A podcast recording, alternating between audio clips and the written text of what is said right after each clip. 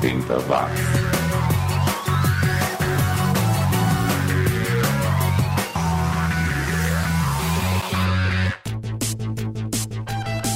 Subiu, tá na rede. Os anos 80 como você nunca ouviu aqui no 80 Watts comigo, Xi. Tô chegando com mais uma playlist com aquelas músicas que pouca gente ouviu, pouca gente sentiu falta, mas que mereciam ser ouvidas pelo menos uma vez na vida.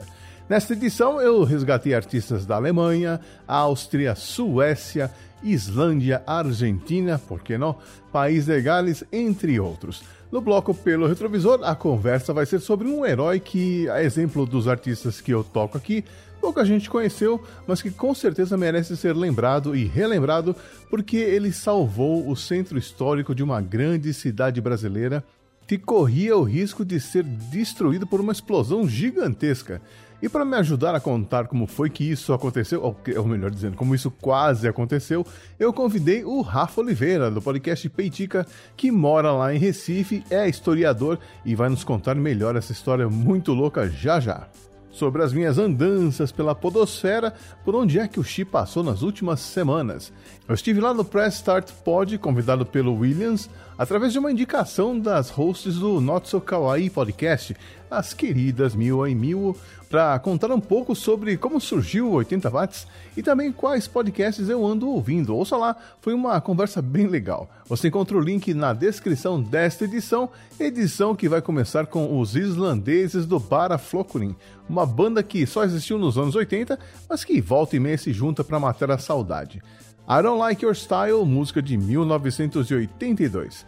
Depois ouviremos Pas de Panique, som de 1987 do Top Sonart, que não é da França, mas cantavam em francês, já que eles eram de Montreal, no Canadá.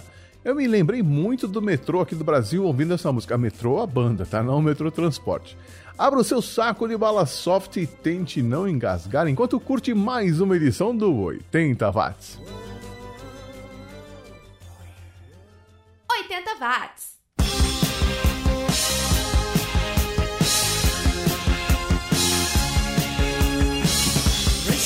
Raise your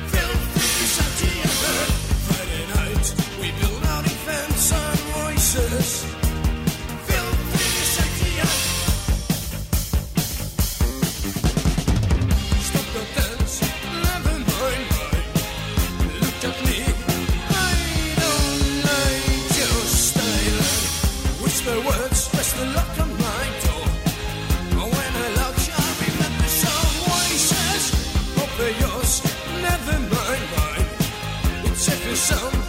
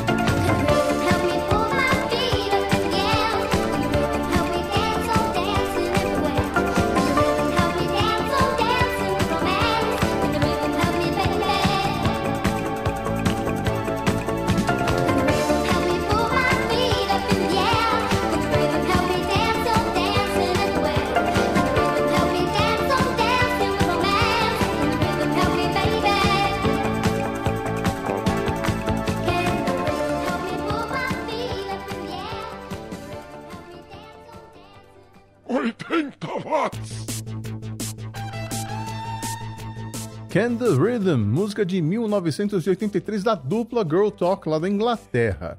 E se você ouviu e achou que o vocal é meio infantil, é porque elas tinham só 12 e 13 anos de idade quando escreveram e gravaram essa música. Meninas prodígios, mas que depois que cresceram foram fazer outra coisa da vida. Tudo que você ouviu em megahertz agora ouve em megabytes. Aqui no 80 watts, o podcast que traz os fatos e notícias relacionadas àqueles 10 anos que mudaram o mundo. 80 watts. Faleceu no último dia 23 de fevereiro, aos 79 anos de idade, o ator Jeffrey Scott, que ficou famoso nos anos 80 pelo papel de Mark Jennings, que era o marido da Linda na novela Dinastia, e pelos inúmeros comerciais para Marlboro, a Old Spice e os cigarros Camel que ele fez. Ele enfrentava o mal de Parkinson e faleceu por conta de complicações da doença. O último trabalho dele no cinema foi em 2003, no filme Hulk, aquele do Ang Lee, com o Eric Bana e os efeitos especiais meio capengas. Continuando a nossa playlist de hoje, agora nós vamos de synth pop argentino com a música Trata-me Suavemente, de 1986, da banda Los Encargados, pioneira do synth pop na Argentina. Eles que foram até apedrejados em um festival porque a galera queria ouvir metal. Mas mesmo assim, eles foram um dos primeiros artistas a mesclar o som eletrônico com a música pop e asseguraram o seu lugar na história. Depois ouviremos os galeses do Fenestre, é uma banda lá do país de Gales que cantava em galês. É, não vou nem tentar falar o nome dessa música, mas vou dizer que ela é de 1985.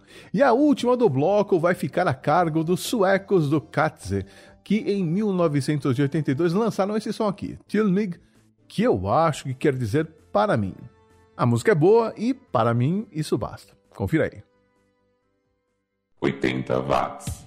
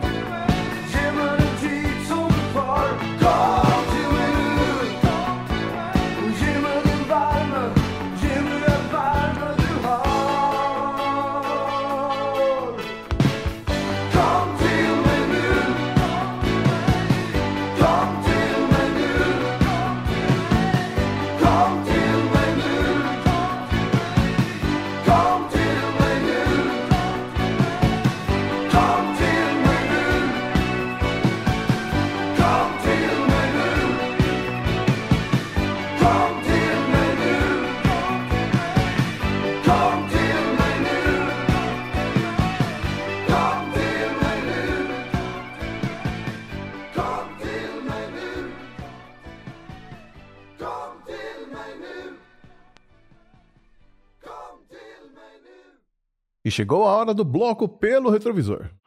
Pelo retrovisor, o passado presente para você. Imagine uma explosão capaz de destruir todo o centro histórico de Recife, Pernambuco. Pois foi exatamente isso que quase aconteceu no dia 12 de maio de 1985.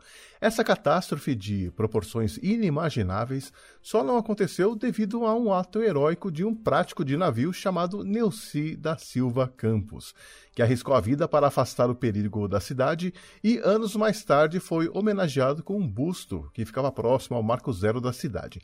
Infelizmente, os heróis neste país costumam ser esquecidos e os vilões exaltados. Então, vamos relembrar esse ato heróico 36 anos depois que aconteceu.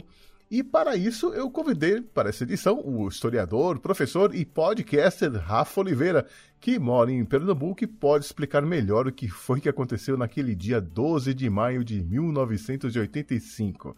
Tudo bem, Rafa? Olá, Chique, grande prazer estar aqui contigo, como principalmente como fã deste podcast. Eu me sinto muito honrado de estar aqui. Ah. Cara, que prazer estar aqui contigo e ainda mais falando sobre o caos aqui da minha terrinha, né? Pois é, tava na hora já, a gente já se conhece há um bom tempo, né? Agora apareceu a oportunidade perfeita para isso. Verdade. E Vem cá, Rafa, você já morava em Pernambuco em 85 ou você, você é de Pernambuco mesmo ou você, você se mudou para lá? Sou de Pernambuco, Uh, porém, eu nasci no interior, tá? Mas não tão interior assim. Eu nasci mais ou menos a 49 quilômetros do Recife, mas eu só nasci dois anos após essa, essa quase tragédia. E, e, mas pelo fato de, como você ter falado aí no início do programa, ser historiador, e a gente tem assim aquele que ninguém nos ouça, aquele bairrismo saudável aqui pernambucana. A gente preza muito pela história, inclusive eu me formei em história, sou historiador, sou professor, dou aula. E essa história do Neuci é uma história que eu, eu te confesso, é uma história quase que completamente esquecida por nós mesmos, aqui pernambucanos, mas que você, através desse podcast aí, vai fazer é, esse resgate junto conosco. E, e esse podcast vai servir para a gente também para nós que somos locais aqui, para a gente resgatar a história desse pernambucano arretado aqui, que é muito legal a história dele. E a gente estava comentando em off, né? É uma história tão maluca que se tivesse acontecido nos Estados Unidos já teria virado filme, né? Com certeza. Se, é, assim, ele já teria virado um herói nacional, já teriam documentários, filmes exaltando o grande feito dele e que sim, é um feito, foi um feito para ser exaltado, mas que, como você falou, inclusive na abertura, aqui é difícil, né? Ter esse reconhecimento, é, hum. Mas esse, esse tipo de produção que a gente faz, que é mais à margem do mainstream, é que bom que esse tipo de produção resgata essas histórias, né, Xi? Me conta aí, é, Recife já era, em 85, uh, ah, uma cidade com que tinha essa uh, movimentação no porto gigantesca? Sim. É, na verdade, Xi, é, Recife é, ela é conhecida como o, a capital do Nordeste, certo? Tem motivos para ser considerada a capital do, nor do Nordeste. É, Recife, ela sempre foi uma cidade bastante cosmopolita, assim, aquela cidade que agrega, aquela cidade que, que onde a gente passa, a gente encontra pessoas de todos os lugares. Recife tem essa característica. E, e a, junto com a sua co-irmã, né, que é Olinda, Olinda é, é apenas dois anos mais velha que Recife, nasceram praticamente juntas ali. É, Olinda parte por um outro caminho, né? O, o, a, até na sua arquitetura, nos seus sítios históricos, na Cidade Alta, é, que eu comparo muito com Ouro Preto, tá? Apesar de não ter ido ainda em Ouro Preto, as pessoas que eu conheço que já visitaram as duas cidades, Olinda e Ouro Preto, é, eles consideram cidades bastante assim parecidas, semelhantes. É, a irmã de Olinda, né, que é Recife, ela já, é, já, tem, já tem características diferentes. Recife, é, a Olinda é, é, tem uma, historicamente, ela tem uma importância maior num primeiro momento, tá? Porém, logo após, assim, pouquíssimos anos de colônia, Recife meio que já assume essa, esse protagonismo aqui na, na capitania de Pernambuco e Recife, desde cedo, desde a sua formação aqui na capitania de Pernambuco, ela assume esse protagonismo e assume essa posição de cidade cosmopolita. Tá? Então, em 85, Recife já era considerada a capital do Nordeste, com diversos avanços, principalmente tecnológicos, uh, um, um, um, porto bastante movimentado, um aeroporto dos mais movimentados aqui do Nordeste, uh, o aeroporto dos Guararapes, que inclusive tem uma outra passagem histórica bem importante aqui, que a gente até pode planejar outro podcast falando que é uma, um atentado à bomba durante a ditadura militar no aeroporto os Guararapes, que é uma história maravilhosa também. Maravilhosa, assim, no sentido da curiosidade, porque tem um, é um episódio triste, né? Mas é bastante curioso também. Já fica aí um alto convite para a gente também poder falar disso. já fica marcado, né? Já. Então, assim, inclusive eu, eu, fiz lá na primeira temporada do Peitica, do meu podcast, o, um episódio falando sobre esse atentado à bomba no aeroporto dos Guararapes e seria muito massa a gente fazer esse resgate aqui aproveitando esse espaço maravilhoso que é do, do, do 80 watts.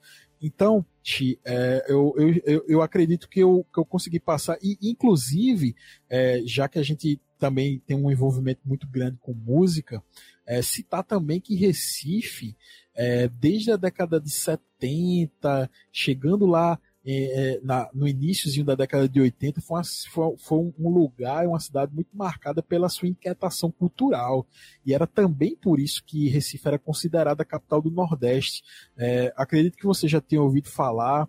É, o Recife foi um centro do psicodelismo nordestino, bandas hum. tipo Aves Sangria, um duo de Lula Cortes e, e Zé Ramalho, que gravou o disco Pai Biru, meio que são marcos assim da década de 70 e que traz essa importância gigantesca aqui para nossa terra, né? E também para o nosso para Recife propriamente dita.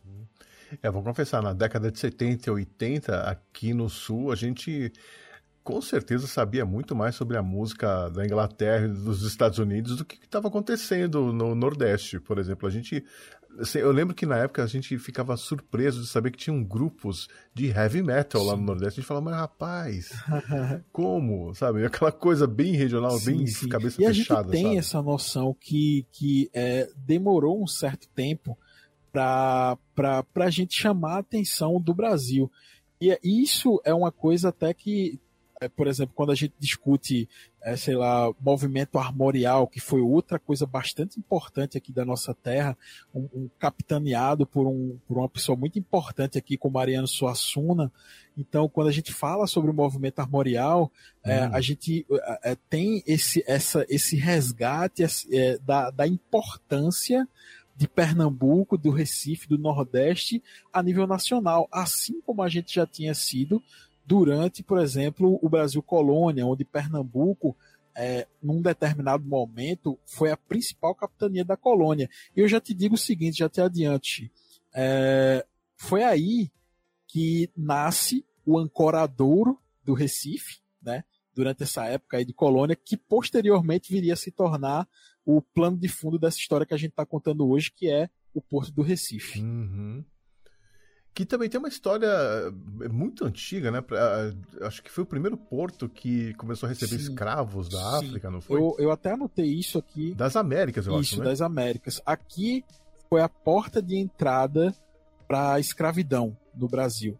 Isso é um marco triste, né? Assim, para nossa história. Uhum. É, o Porto do Recife, ele é marcado por isso. E a gente também tinha um outro porto aqui que posteriormente ficou conhecido como uma praia bastante famosa, que eu acredito que você já até ouviu falar, Porto de Galinhas, né? A praia de Porto de uhum. Galinhas também era um importante porto é, de desembarque de pessoas escravizadas, né, que vinham da África e desembarcavam aqui para servir de mão de obra escrava aqui nessa capitania. É, e como eu falei, uh, uh, aqui Uh, o Porto de Pernambuco foi assim o principal escoador de açúcar, pau-brasil, é, e, e, uhum. e numa determinada época, essa capitania aqui de Pernambuco ela foi a capitania mais próxima, do, do mais próspera, desculpa, do Brasil colônia. Tá? E esse porto está sendo utilizado aí desde 1535. Uau! E que tipo de, de carregamento chegava em 1985 no porto de Recife. O que, que se escoava e o que chegava no Brasil por esse porto? Assim, é, é até, é até massa falar sobre isso, porque assim, a região do Porto do Recife, quando a gente passa por lá, eu tive até recentemente é, o prazer de passar por lá, é uma região muito bonita, Xia. Assim, você precisa conhecer, quem está ouvindo esse podcast precisa conhecer, porque é uma parte muito bonita do Recife, porque nessa parte a gente consegue é, visualizar a mistura entre tecnologia, entre, entre avanços tecnológicos e o passado. Esse, essa região do Recife ela é muito marcada por isso. Nessa época do acidente, é, era, era, o, era o principal é, ponto de entrada e de saída de produtos, grãos é, e até, é, principalmente também, é, o combustíveis, né? Inclusive que foi uhum. o, o, o, gás butano, né? Que estava lá no, no navio, que acabou pegando fogo, que a gente vai falar um pouco mais sobre isso, mas a gente vê que lá na, naquela região também eram armazenados esses é, bastante material explosivo, seja através de, de, de gases que serviam para gás de cozinha e outro, com outras finalidades na indústria também, e também uh, é, combustíveis. Então o porto, ele nessa época era já utilizado com essa finalidade. Essa proximidade, essa distribuição geográfica da cidade complicou bastante, né? Sim. E, e porque assim, até eu acessei o site do, do Porto do Recife, até para ver a versão histórica oficial, né, a visão deles do próprio porto, que hoje pertence ao estado de Pernambuco, e, e lá tem uma afirmação muito importante e para gente, a gente deixar claro realmente de qual a importância do Porto do Recife. A cidade de Recife nasceu junto com o Porto. Essa é a frase que abre lá o site do, do, do Porto do Recife quando a gente acessa a, a, a aba histórica né, do, do Porto. Então, a cidade do Recife tem esse nome, inclusive por conta dos arrecifes né, que formam aquela barreira natural ali de corais que, que, que, meio que divide ali aquela região do Porto do Recife, onde os navios fazem aquelas manobras para poder acessar o Recife. Então, é, o, o Recife nasce ali naquela região. O Marco Zero do uhum. Recife está por ali, o Forte do Brum está por ali, muito próximo, que é uma das primeiras fortificações aqui das Américas. Uh, o, uh, todo aquele sítio histórico né, ali na, na, na, região do Porto do Recife, e também as principais casas do Estado, né, a Prefeitura do Recife, os prédios é, oficiais, os prédios que, se, que, que, se, que tratavam da burocracia da, da, daquela capitania, tudo ficava ali em torno do Porto do Recife, e a cidade acabou evoluindo, mantendo essa característica. Então, uhum. é, Recife era muito importante por conta desse primeiro ancoradouro que era, era praticamente um, um, uma obra da natureza, né? Facilitou bastante ali a formação daquele acoradouro. Posteriormente veio a se tornar porto e ao redor do porto se formou é, toda aquela aquele centro político, administrativo e histórico da cidade do Recife. Inclusive o, o a moradia ou o, o, lugar onde ficava o governador era ali também, não era? O Palácio do Campo das Princesas é ali na região. Palácio do Campo das Princesas. E até hoje é a casa do governador. Pelo retrovisor, o passado presente para você. Mas então, vamos falar então um pouquinho sobre o Neuci da Silva Campos, né, que é o, o foco da nossa conversa de hoje ele realmente foi um, um, herói que foi esquecido, tanto é que para achar dados sobre ele não é fácil, né? Complicado. Eu achei dados sobre ele na internet e ainda esses dados estavam com o nome dele errado. Foi uma, foi uma, uma dificuldade Olha. ainda maior, porque onde eu encontrei é, o, o nome dele é Neucida Silva Campos. E, a, e, os dados que eu achei num dos sites aqui oficiais do governo estava Neucida Silva Campus U. Então, até nisso, ele meio que é esquecido, porque até o nome dele, dentro desses sites aqui do governo estadual, tá errado. Não pode, né? É, porém, isso mostra também um outro lado que, é, que eu acho interessante de comentar, que é que os heróis são gente como a gente, né? Pois é, o que me chamou a atenção, inclusive a gente também estava falando em off sobre isso, são impressionantes as imagens né, do, do dia do, do, do, do acidente, né? Do, do incidente que acabou não se tornando um acidente ainda maior, porque para ele é um dia comum. Assim, você vê as imagens dele voltando lá, a gente vai falar mais exatamente sobre o acidente, mas para o Neuci era um dia comum de trabalho.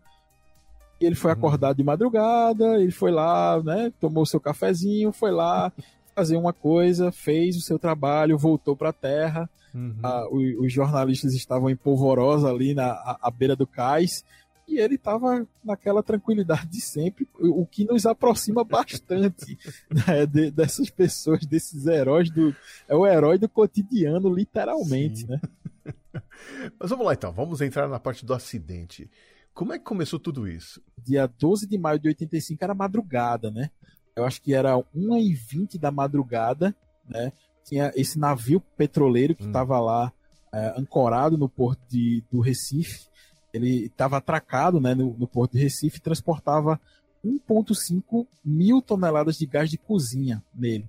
Então, conta a história aqui, é, e eu estou falando isso baseado, eu, eu gosto sempre de dar as fontes, né? Baseado numa matéria do Diário de Pernambuco, aqui da época, e, e ele fala aqui o seguinte: que haviam três tanques armazenados na casa de máquinas, cada um com 250 toneladas de gás liquefeito de petróleo, o famoso GLP. Então, a 1h20 da madrugada, um dos tanques simplesmente explodiu. Uma escotilha chegou a ser atirada para fora do navio, tamanha força da, da explosão, e atravessou a parede do armazém 1 do cais do porto. A explosão foi muito forte. E, e- e as imagens são impressionantes, porque, como aconteceu de madrugada, a 1h20 da manhã, algumas pessoas filmaram, alguns, alguns, alguns órgãos da imprensa pernambucana filmaram, dava para ver lá aquele navio lá ancorado no porto e com as chamas assim gigantescas. Eu, eu, você chegou a ver esse vídeo, Xi, do, da época? Sim, é, e de manhã também é impressionante porque é- sobe aquela fumaça toda, né? E fica um negócio que parece que não tem fim, né? Verdade. Qual era o grande problema Xi, desse, desse acidente?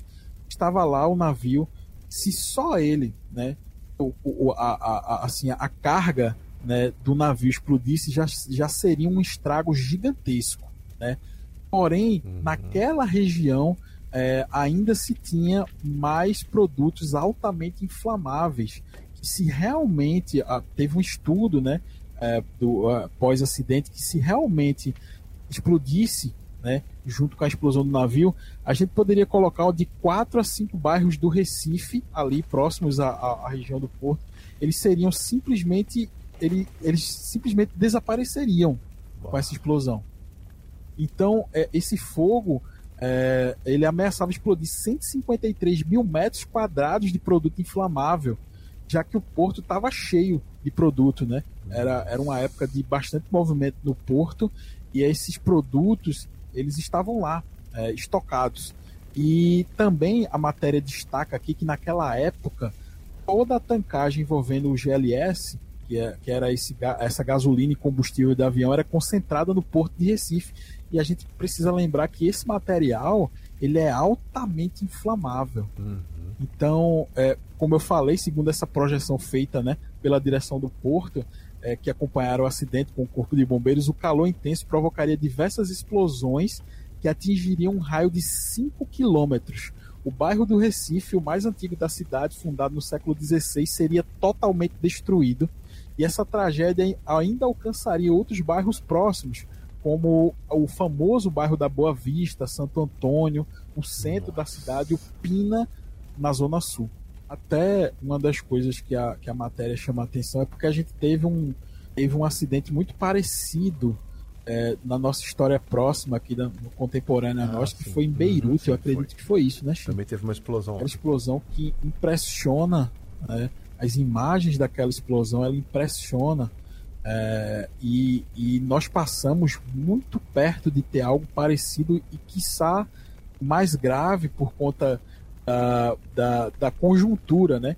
Dessa, não tinha como esvaziar o local porque era uma hora da manhã, não tinha como simplesmente os bombeiros chegarem lá e dizer, ó, vamos todo mundo evacuar a área porque se explodir vai ser uma, uma catástrofe. Não tinha, porque até na, na matéria da época que eu assisti no YouTube, diz assim, ó, a cidade do Recife estava dormindo. Não tinha como o Corpo de Bombeiros evacuar uma área tão grande né, e de uma maneira tão rápida. Era muito complicada a questão da comunicação na época, realmente não tinha como fazer essa, essa, essa evacuação da área. é justamente aí, nesse contexto catastrófico, assim, todas as, todas as, as, as possibilidades que, que chegavam para as autoridades naquele momento, todas elas eram catastróficas, né?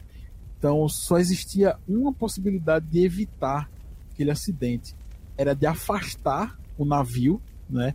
Para se caso realmente aquela, aquela explosão acontecesse, não atingisse uh, o, a, a, o, o, estoque né, de produtos inflamáveis que estava no porto do Recife ao redor do porto do Recife e que se realmente acontecesse prejudicasse apenas o, o, o navio, né, que poderia ser levado para alto mar e aquela explosão ficasse e, e, se, e se desse apenas em alto mar. Mas tinha um problema. Quem seria o responsável por essa missão que era praticamente uma missão suicida? Porque imagine que você utilizar um rebocador para escoltar, para puxar uma bomba assim, é, é, é, uma bomba atômica praticamente, é, é, é, é considerado uma missão suicida. Né? Porque a qualquer momento aquilo poderia explodir e se uhum. explodisse era fatal, seria fatal para aquela pessoa que fizesse aquela, aquela operação. E aí entra a figura do, do Neuci Campos. O Neuci, ele era prático, do, do, do porto, do Recife. Ele, o prático ele tem a função de, de movimentar, né, de, de, de ancorar os navios. Ele que sabe, o prático que sabe é, a lógica de funcionamento do porto, ele que, que decide né, como vai ser a, a, ordem de chegada, de saída, ele que faz a manobra dos navios, usa aquele, os rebocadores né, que, que transportam, que, a, conduzem a chegada daqueles navios no porto. O Neuci aprendeu esse ofício com o pai, né? O pai dele foi prático também do Porto do Recife. E aí ele disse que, e, e, é, continuando citando essa matéria aqui do Diário de Pernambuco, ele diz o seguinte: é, a tragédia ela foi evitada por uma missão arriscada assumida por Neuci Campos. Ele rebocou o navio em chamas para alto mar. Então, naquela madrugada, o, a, o guia de embarcações não estava no porto e recebeu um telefonema quando estava em sua casa. É, Neuci disse que recebeu a notícia é, do, do, da explosão às duas da madrugada, né? E eles é, exigiram que Neuci fosse lá para o porto para ele poder ajudar naquela missão.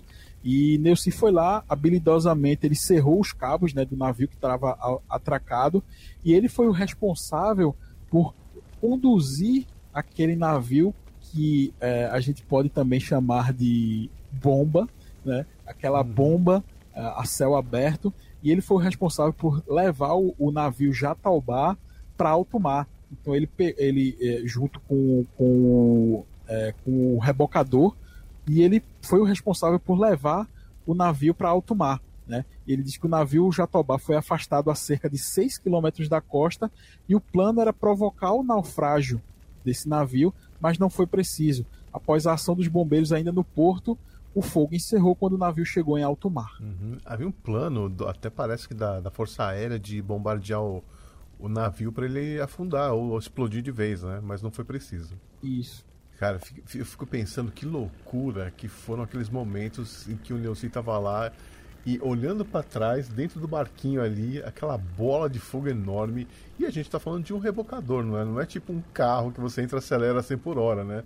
O rebocador vai no. Sim. assim, é muito mais tenso o negócio. A né? história é muito louca, é, porque assim, é realmente um ato heróico. É a pessoa tendo a plena consciência de que aquilo poderia ser a última coisa que ele fez na vida.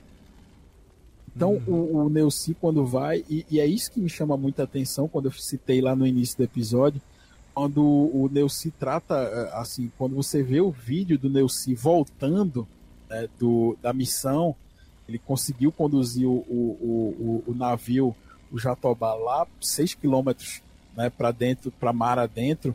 Quando ele tá voltando com o rebocadorzinho, ele tá lá com a, com a mão na cintura, os repórteres já estavam assim malucos na beira lá do, do, do, do, do cais e eles voltando e ele desce como se fosse uma terça-feira de, é. de, de maio, assim, então, tranquilamente, como se nada tivesse acontecido e como, aquilo, como se aquilo fosse mais um dia de trabalho que amanhã ele retornaria para o, para o porto e encararia mais uma jornada de trabalho como se nada tivesse acontecido.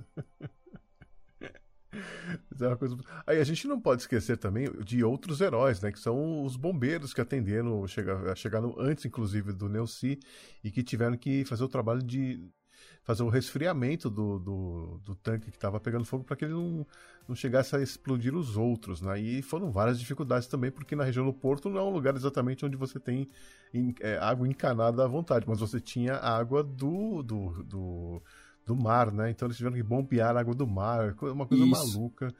Mas, assim, a, a, eu acho que o que torna o Neuci diferente é o fato dele não ser obrigado a fazer isso. Enquanto que os bombeiros fazem disso uma profissão, né? Verdade. E, e só lembrando que no dia do acidente, todo o contingente do Corpo de Bombeiros do Recife foi destacado para essa missão. Ou seja, todo mundo do Corpo de Bombeiros foi para lá, para o Porto do Recife, porque realmente o perigo daquilo ali, de uma explosão causar uma catástrofe gigantesca, era, era real. Todo o contingente do Corpo de Bombeiros do Recife foi destacado para esse lugar, lá para o Porto do Recife, para poder dar um, um desdobramento para esse incidente. É surreal. Assim, Recife, é, o sítio histórico, né? A, a, os, lo, os locais históricos, os, os primeiros locais do Recife, eles simplesmente deixariam de existir. Então, é, a, se essa explosão realmente tivesse acontecido é, e, e, o, e o Neuci e, e, o Corpo de Bombeiros não tivessem atuados, atuado para conter aquela, a, aquelas chamas no navio Jatobá, é, Recife, tá? O, o, sítio histórico do Recife, ele hoje não existiria. Hoje, para você ter uma ideia, ali na, no, no, sítio histórico, onde a gente chama de Recife Antigo, né, que é muito próximo ali do Marco Zero, a gente tem o, o Porto Digital, tá? que é o maior porto de tecnologia do Brasil. Então, o Porto Digital que fica aqui no Recife é, é muito louco de imaginar isso, ele simplesmente não existiria com a explosão. Aquilo ali tudo seria destruído totalmente. E imagina o prejuízo histórico, falando aqui agora como historiador, imagina o prejuízo histórico disso, além, de, obviamente, de todas as vidas que seriam perdidas, de toda a, a, a comoção, de toda a catástrofe é, ao redor de diversas mortes que poderiam ter, ter acontecido, imagine o, o, o, a catástrofe histórica. Porque uhum. Recife, como eu falei lá no início, ele for, ela foi uma, uma das principais é, uma das principais potências do Brasil colônia. Né? Isso influenciou na arquitetura, isso influenciou no desenvolvimento da cidade, isso influenciou na, no, na, na, nas políticas sociais, e tudo isso se perderia por conta desse possível acidente que realmente chegou muito próximo de acontecer. Ah, prejuízo imensurável. Mas e depois, Nilce volta para tomar seu cafezinho, voltar para casa, pôr pijaminha e dormir, porque para ele foi mais um dia de trabalho. O que foi que aconteceu com o Nelci depois de tudo isso? É, só lembrando como que como em forma de agradecimento, né, e homenagem no dia 27 de setembro de 2003, é, um busto, né, foi esculpido por um artista plástico, né, a, aqui do Recife, se chama Demetrio Albuquerque, e ele foi posto na entrada do terminal marítimo de passageiros. Então, é, o Neuci ele ficou eternizado né, com esse busto que foi feito em 2003. Porém, é, o Neuci ele morreu cinco anos após esse ato heróico. Né? O Neuci morreu no, no, é, no ano de 1990, a, aos 59 anos. Tão jovem, não era nem legalmente considerado idoso ainda. Pois é, cara, pois é. Uma pena é, ele nem chegou a ver né, essa homenagem tão bonita que foi feita a ele só no ano de 2003, né? É, mas em vida ele recebeu medalhas do então governador, né, que é Roberto Magalhães, Ele recebeu a, altos, é, assim, altas homenagens do, do, das Forças Armadas, né, da Marinha, do, enfim, ele foi bastante homenageado e ele foi, ele houve um reconhecimento é, não tão, não tanto quanto a gente gostaria, porque realmente é um ato histórico e heróico, é, mas ele pôde sentir um pouco da importância que ele tem para a cidade do Recife como um todo. E não foram só, não foi só o busto, né, que foi uma homenagem a ele. Ele mais recentemente também teve, recebeu outras homenagens, né, pós-morte. Uma área lá do Porto do Recife, né, foi eh, recebeu o nome dele, né, Neuci Campos. E foi mais uma das homenagens prestadas para esse herói pernambucano. E infelizmente isso, essa história ficou meio que é, é, restrita, né, ao Recife, porque eu confesso que em 85, mesmo vendo na televisão e coisa e tal, uh, não foi dada a devida importância, né? Nem, nem ao, ao possível acidente e nem ao ato do, do Leonci. Para nós, pernambucanos, essa história também é quase imperceptível, tá? Eu, como historiador, fui ter contato com essa história é, quando eu estava é, na academia, quando a gente começa a estudar uh, idade moderna, idade, desculpa, idade contemporânea, quando a gente começa a observar o, o, nosso local, quando a gente começa a estudar algumas coisas sobre a, sobre a, a, a nossa região. E eu já tinha lido alguma coisa sobre o Neuci, eu pude ir mais a fundo para a gente gravar esse podcast, mas eu te digo que aqui na nossa terra o Neuci ele é praticamente um, uh, um, um desconhecido. Tá? A gente não fala sobre o Neuci na escola, a gente, é, a gente não fala sobre o Neuci, é, não, não tem nenhuma data que se comemore isso, é, assim, não tem, assim, existem essas homenagens, mas ela está muito restrita lá, né, ao local onde ele atuava, o Porto do Recife, mas além Porto do Recife, assim, é, praticamente ele, ele, ele não é lembrado por nós pernambucanos, inclusive. Olha aí um projetinho legal para você fazer com seus alunos aí, criar uma entrada na Wikipedia sobre o Neuci. Verdade, verdade.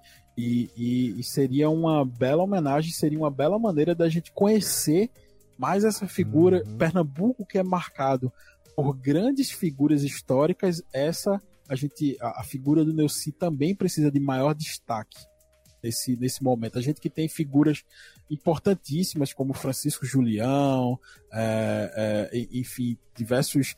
o movimento é, que nasce esse movimento pró-reforma agrária aqui no Brasil através das ligas camponesas foi um movimento que nasceu aqui na minha cidade, se espalhou por todo o Nordeste, quando se começa a falar sobre esses direitos da, sobre a terra, né? Miguel Arraes, que é um outro grande pernambucano, e eu acredito que o Neuci também deveria estar nesse rol de grandes pernambucanos e temos tempo para construir isso. Como historiador, eu digo que a gente consegue é, ressignificar esse feito histórico, dando a devida importância para ele. É isso aí. Então eu espero que essa nossa conversa ajude a levar essa história para mais ouvidos e que você que está ouvindo aí agora conte, passe essa história para frente. Pelo retrovisor. O passado presente para você. Rafael, você falou do Peitica lá no começo da nossa conversa, agora eu queria que você falasse com mais detalhes, porque a gente se conheceu por conta de um outro podcast, que era o Som na Cidade, que você fazia, mas o seu projeto atual se chama Peitica. E o que é Peitica? Peitica, ela, é, a Peitica é uma expressão que a gente usa muito aqui em Pernambuco, aqui no Nordeste, é aquilo que fica peiticando, aquilo que, fica, que a gente fica matutando nas nossas mentes. Peitica também é uma ave, tá? É uma ave aqui da nossa, da nossa fauna nordestina e essa expressão peitica ela é muito popular aqui na nossa região.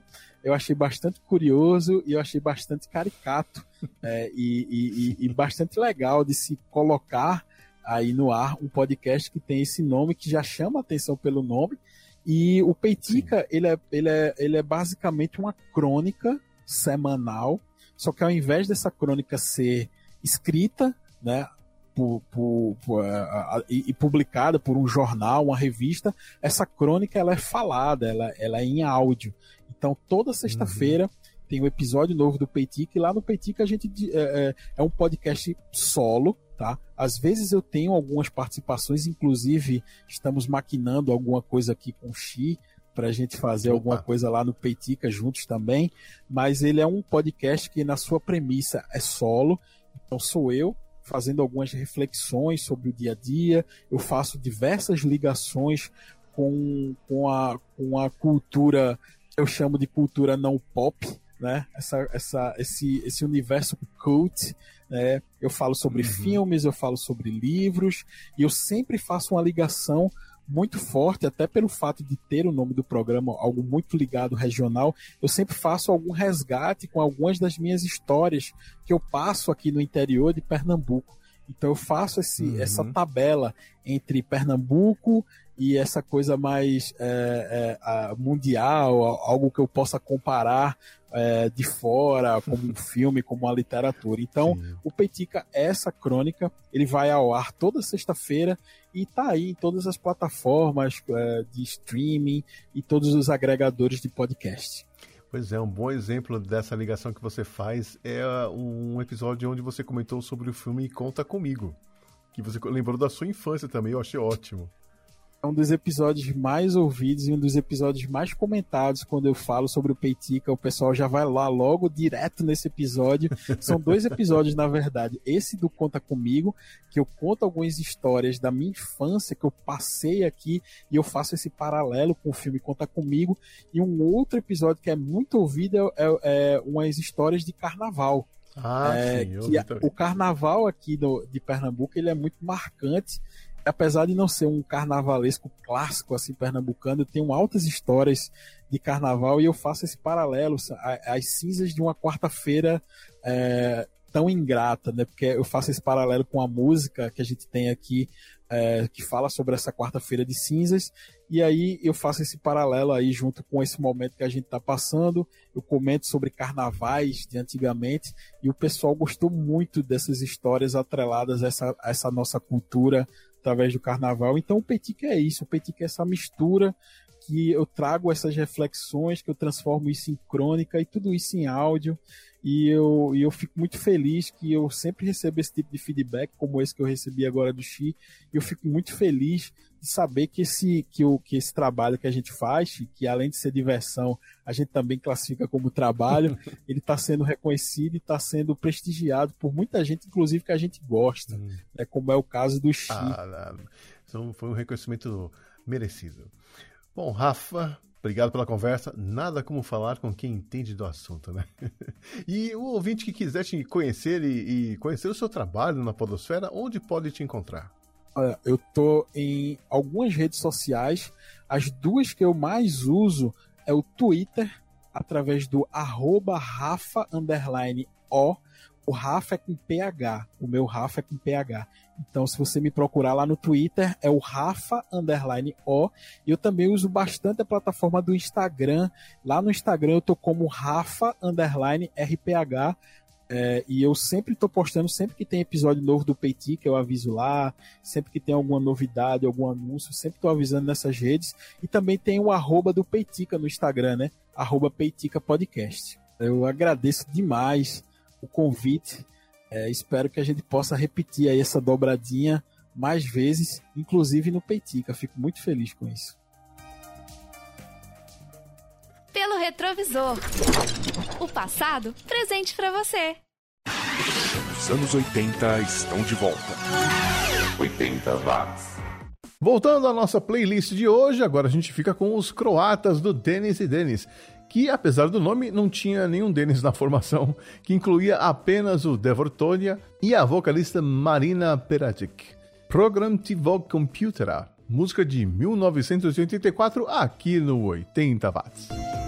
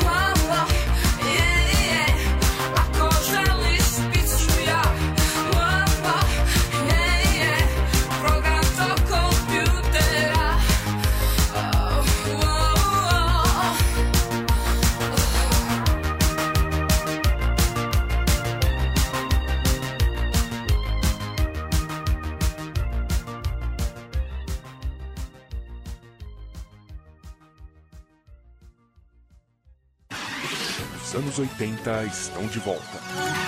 80 watts. Obter informações de saúde confiáveis sobre o surto de Covid-19 pode salvar vidas. Se você não tem certeza sobre o que vê nas mídias sociais sobre o coronavírus, não curta nem compartilhe. Faça uma rápida verificação de fatos por meio de uma verificação cruzada de fontes ou pelo acesso ao site da Organização Mundial de Saúde. Se for provado que o conteúdo é falso, não hesite. Avise as pessoas e as informe sobre os fatos da informação. Chegou o Bliss, o iogurte para beber da Chamburci. Eu bebo sim, estou vivendo. Tem gente que não bebe, está perdendo. Bliss, a bebida saudável. Eu bebo sim. Tim, tim. Os anos 80 estão de volta. 80 watts.